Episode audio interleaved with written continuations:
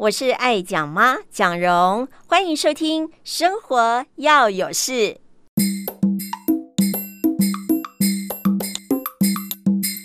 大家好，我是爱讲妈蒋蓉。大家好，我是 Scott。我们的爱阅读又来了。今天同样的，我们要来讲的是财经方面的书。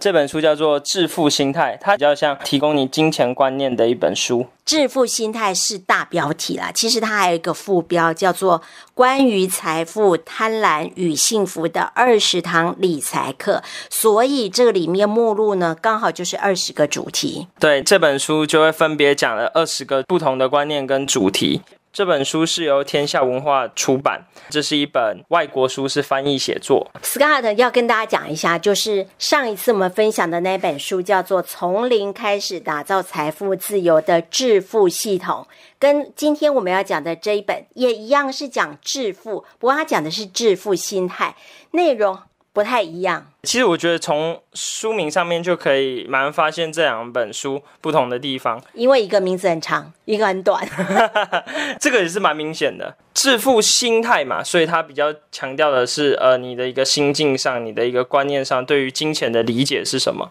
所以一个是比较理论，一个比较实务吗？就有点像经济课跟财经课的概念。致富心态比较像经济课。我就比较理论，对，从零开始打造财富自由的致富系统，实物派的就有点像财经课。嗯，好，所以想要比较学到真正怎么做的，可以看我们上一本介绍的书，大家也可以去听哦。我们上一集啊、哦、介绍的内容，那这一集呢，它就属于比较。观念性比较像经济系他们上的一些理论的课程，所以它给大家是二十个主题。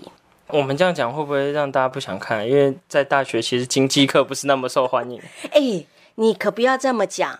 我看了之后，我觉得我还蛮喜欢的，因为呃每一个主题。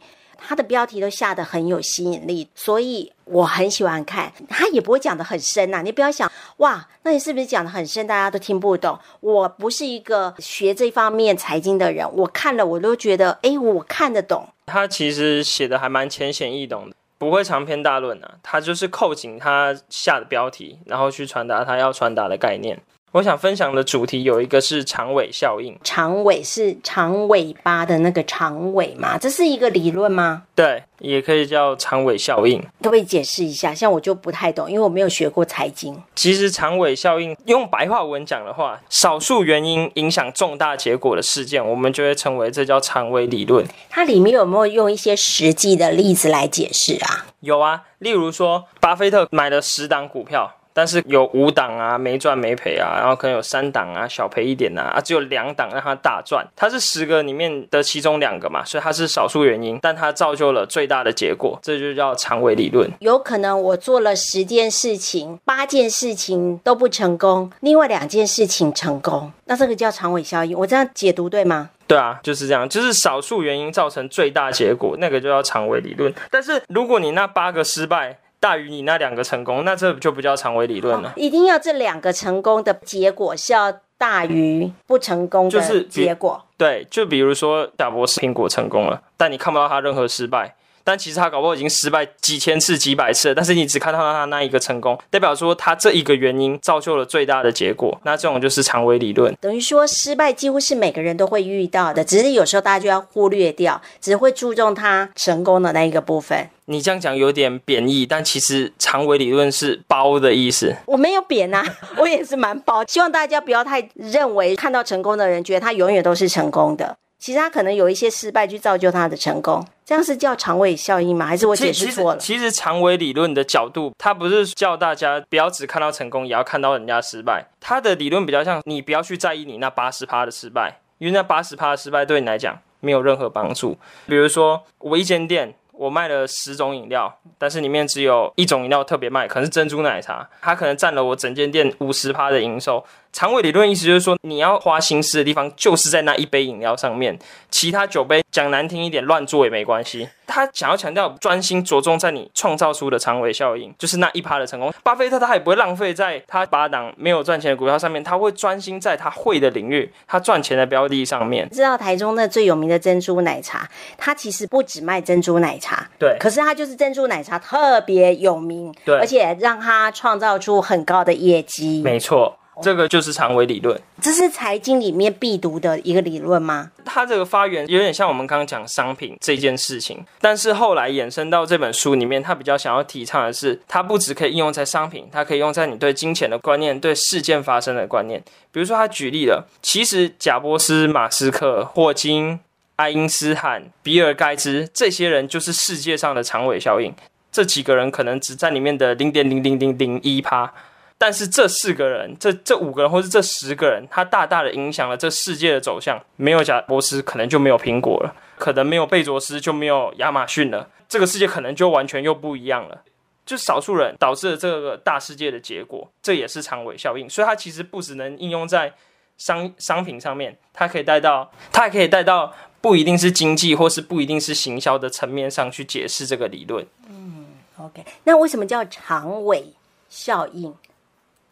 哦，这个我我也我也觉得这个长尾效应也也有一点肤浅呐，就是它为什么会这样命名？其实就是因为它是它用一个坐标来呈现，比如说产品有一百趴，我们放在 X 轴，然后或呃利润我们放在 Y 轴，也是十到一呃也是零到一百趴。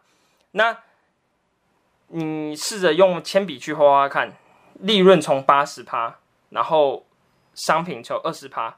它将是一个斜三角形嘛，代表说前面是一个高耸的三角形，但是后面八十趴的商品带来只有十趴获利，你再用那个 X 轴跟 Y 轴去对起来，它是一个平坦的斜坡，所以整个画面感看起来就是由左上到右下，然后会拉出一个长长的尾巴。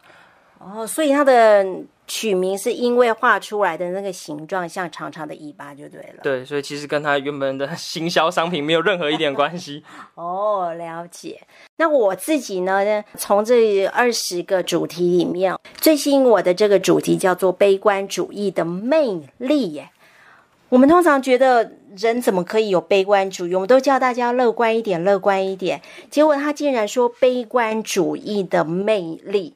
结果我看了之后呢，我就想到许多可以联想在一起的，例如说，如果讲到不好的事情，似乎比较容易引起别人的注意。例如说，最近常看到新闻讲那个印度神童会预测，他好像都是预测不好的，诶，没有听到他说预测好的，还是说他预测好的，大家根本不想报道。他如果预测不好的。诶，媒体就争相报道说哪一天会发生什么事情，或在哪个地方会有大灾难，媒体就争相报道。真的讲不好的事情，好像似乎让大家比较会重视。那我又想到了，如果我们去看医生，医生跟病人讲你很好啊，你没病啊，那大家觉得说你这个医生到底会不会看啊？就忽略掉你讲的。可是这个医生如果说哦，你这个要小心哦。大家已经很紧张哎，就开始会注意医生讲的话，所以这样讲起来，好像人本来就是悲观主义，对不对？对，里面有写到人们的心理状态就是一个悲观主义在主导，会比较容易注意到悲观的事情。像你看唐朝是不是有很多的诗人？这些诗人的作品都是在什么时候写出来的？就是他被流放的时候，就是失意的时候。对，就是人在悲观失意的时候，好像呢诗性会大发，然后就会有很多的情感流露出来，好像人真的会在不好的时候会特别注意到某些事情，观察也会特别敏锐，就会有很多的想法出来。没错。至于他为什么说悲观主义的魅力，我觉得这个大家自己看。为什么悲观主义是有魅力的呢？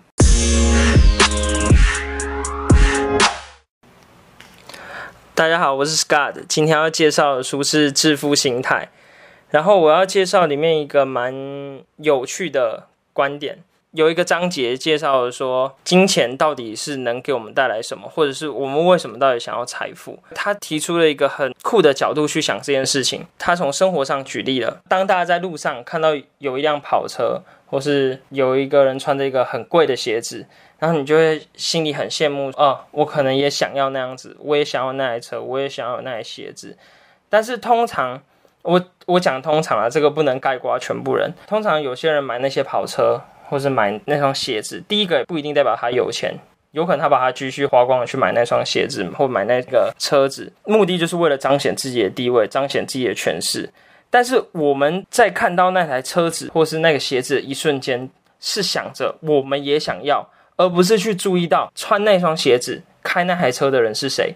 所以你原本花了这笔钱，是想要让大家。注意到你有这个权势，你有这个金钱，你有这个能力，但其实大家看到你有这台车的时候，心里想的是我也想要这台车，他根本不会注意到你是谁，所以这不是金钱的目的，这也不是金钱能发挥最大价值的东西，所以他讲了一个东西。是财富可以带给我们的，那叫选择。当我们今天不想要这个工作，我们不想要做这件事情，或是在任何时间点，我们想要跟三五好友出去，或是有人约我出去的时候，我不需要受到金钱的压力而限制住的话，代表说我们有选择，我们可以不必因为任何的开销或是任何财富的压力，让我们断舍我们想要的东西。所以，这财富真正能带给你的是选择。所以，财富不是带给我们快乐哦。你能选择，你就快乐啦。你能选择做你快乐的事情。哦，当我们没有财富的时候，你就只有一条路。但是，当我们有财富的时候，我可以选择做很多的事情。对，你可以做你想要的选择。其实，在生活中，很多老一辈的都会跟你讲说，其实你每天都在做选择。对，那财富就是让我们多一点选择，让我们可以没有限制的选择。譬如说，我有一百块钱，跟我有一万块钱的时候，当我一万块钱，我可以选择买更多的东西；只有一百块钱的时候，我可能就是买一瓶牛奶而已。对，就是你可以多出更多的选择，选择你喜欢的东西，选择你想做的事情。我刚想要讲的是，他提醒到我的是看事情的角度，看财富的角度。比如说，大家觉得要彰显我有钱，彰显我有权利，就是买手表。在男生界，可能有讲车跟表。就是表示一个男生的权利、金钱的资本能力，可能女生就是包包啊，或是装法。我看这本书，我才想到，其实根本就不是这样子。因为当你看到那些表、看到那些车的时候，你只会想到说，我也想要。但是你根本不会去思考那个人为什么能得到，或是那个人是谁，所以他根本没有为你凸显到价值啊。那只手表彰显的价值是那个手表本身，因为大家只会注意到哇，劳力士好贵，但是他不会说，诶，那个戴劳力士的是谁。所以我觉得财富或者是你定义一个价值的东西，每个人要有独立思考，去看那个财富的角度。可是如果戴那个名表，或者说开跑车的人是个名人的话，他就很容易吸引别人的注意啦。我举例哦，假如说周杰伦带的劳力士，大家会注意到，对不对？对。但是那是周杰伦唱歌为他自己创造的价值，不是那个劳力士帮周杰伦创造的价值。所以为什么人家找周杰伦来当代言人，是因为他可以帮那只表加值。没错，所以不是说你有钱，你买一台法拉利，你就会变得有价值，你就会变得有钱。那个价值是法拉利本身，不是法拉利给你，也不是你给法拉利。所以他没有为自己制造那个价值的时时候，等于说你是靠那个物质来加值自己。可是如果你本身有替自己升值的话，你可以去加值任何物质的东西。对啊，所以你看财富的角度就会不一样了。真正有钱或是有能力的人，是他能赋予价值。比如说 LV 的老板好了，他赋予了 LV 的价值，所以 LV 的老板很厉害、很强。但是一个穿 LV 的人，最多最多只能彰显他有钱，但是他不能体现出他的价值。我们也只会注意到，哇，他背的包包六十万呢，但是我们不会去注意到他是谁，他是做什么的，只会看到他肩上的那一只包包而已。对，所以我觉得这个影响了我们去看财富，或者是厘清我们要有钱的目的是为什么？我们为什么要让自己有钱？为什么我们追求财富？我要分享的这一个呢，主题叫做“你会改变”。我觉得这个主题写的很简单，但是呢，我觉得可以给我很多的省思，也可以提供给大家参考。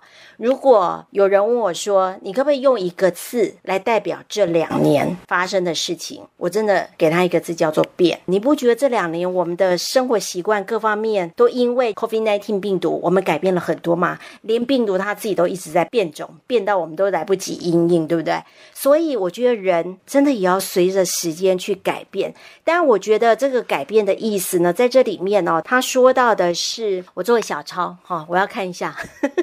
看书要随时记录啊，笔记。对，所以我让我看一下小抄。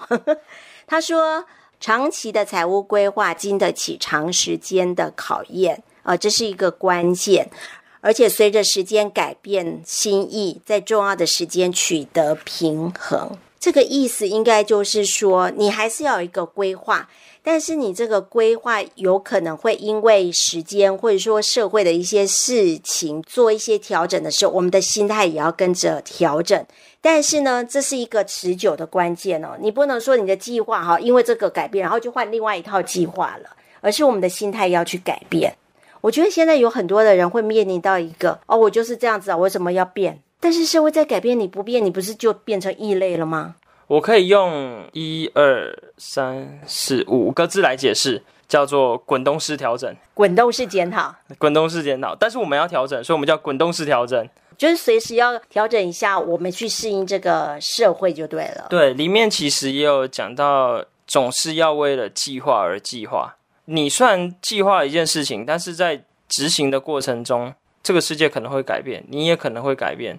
所以你要去调整，你要去做更新的一个计划，但不是改变你的计划，而是去调整你的计划。嗯，我们常说计划永远赶不上变化，但是呢，还是得要有计划。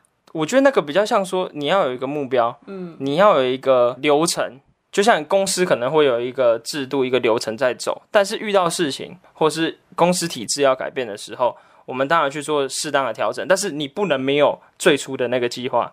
所以它里面有一句话说：“要接受现实已经改变，继续向前进。”如果你不懂得配合这个世界的改变，还停留在原地的时候，我们就会脱节了。没错，而且它里面还提到了一个沉没成本，就是将决定牢牢的固守在过去，付出却无法获得回报的努力。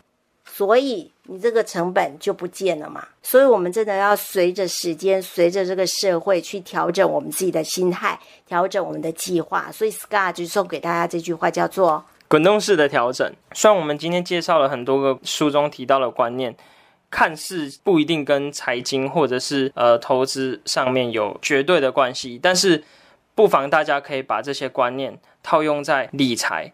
套用在金钱观念，套用在你的投资上面，我觉得都会有很大的帮助。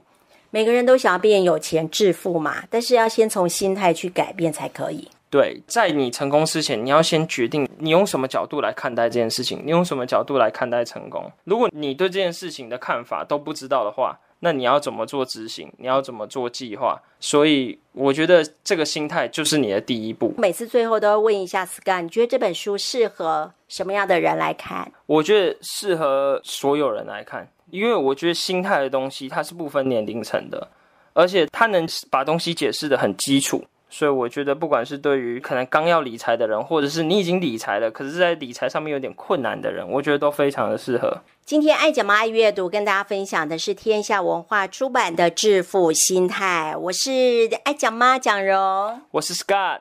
如果喜欢我们这一集的节目，欢迎大家给我们五颗星，订阅、按赞、分享。还有，如果有意愿跟我们合作的话，我们下面有我的 email，欢迎跟我联络哦。拜拜，拜拜。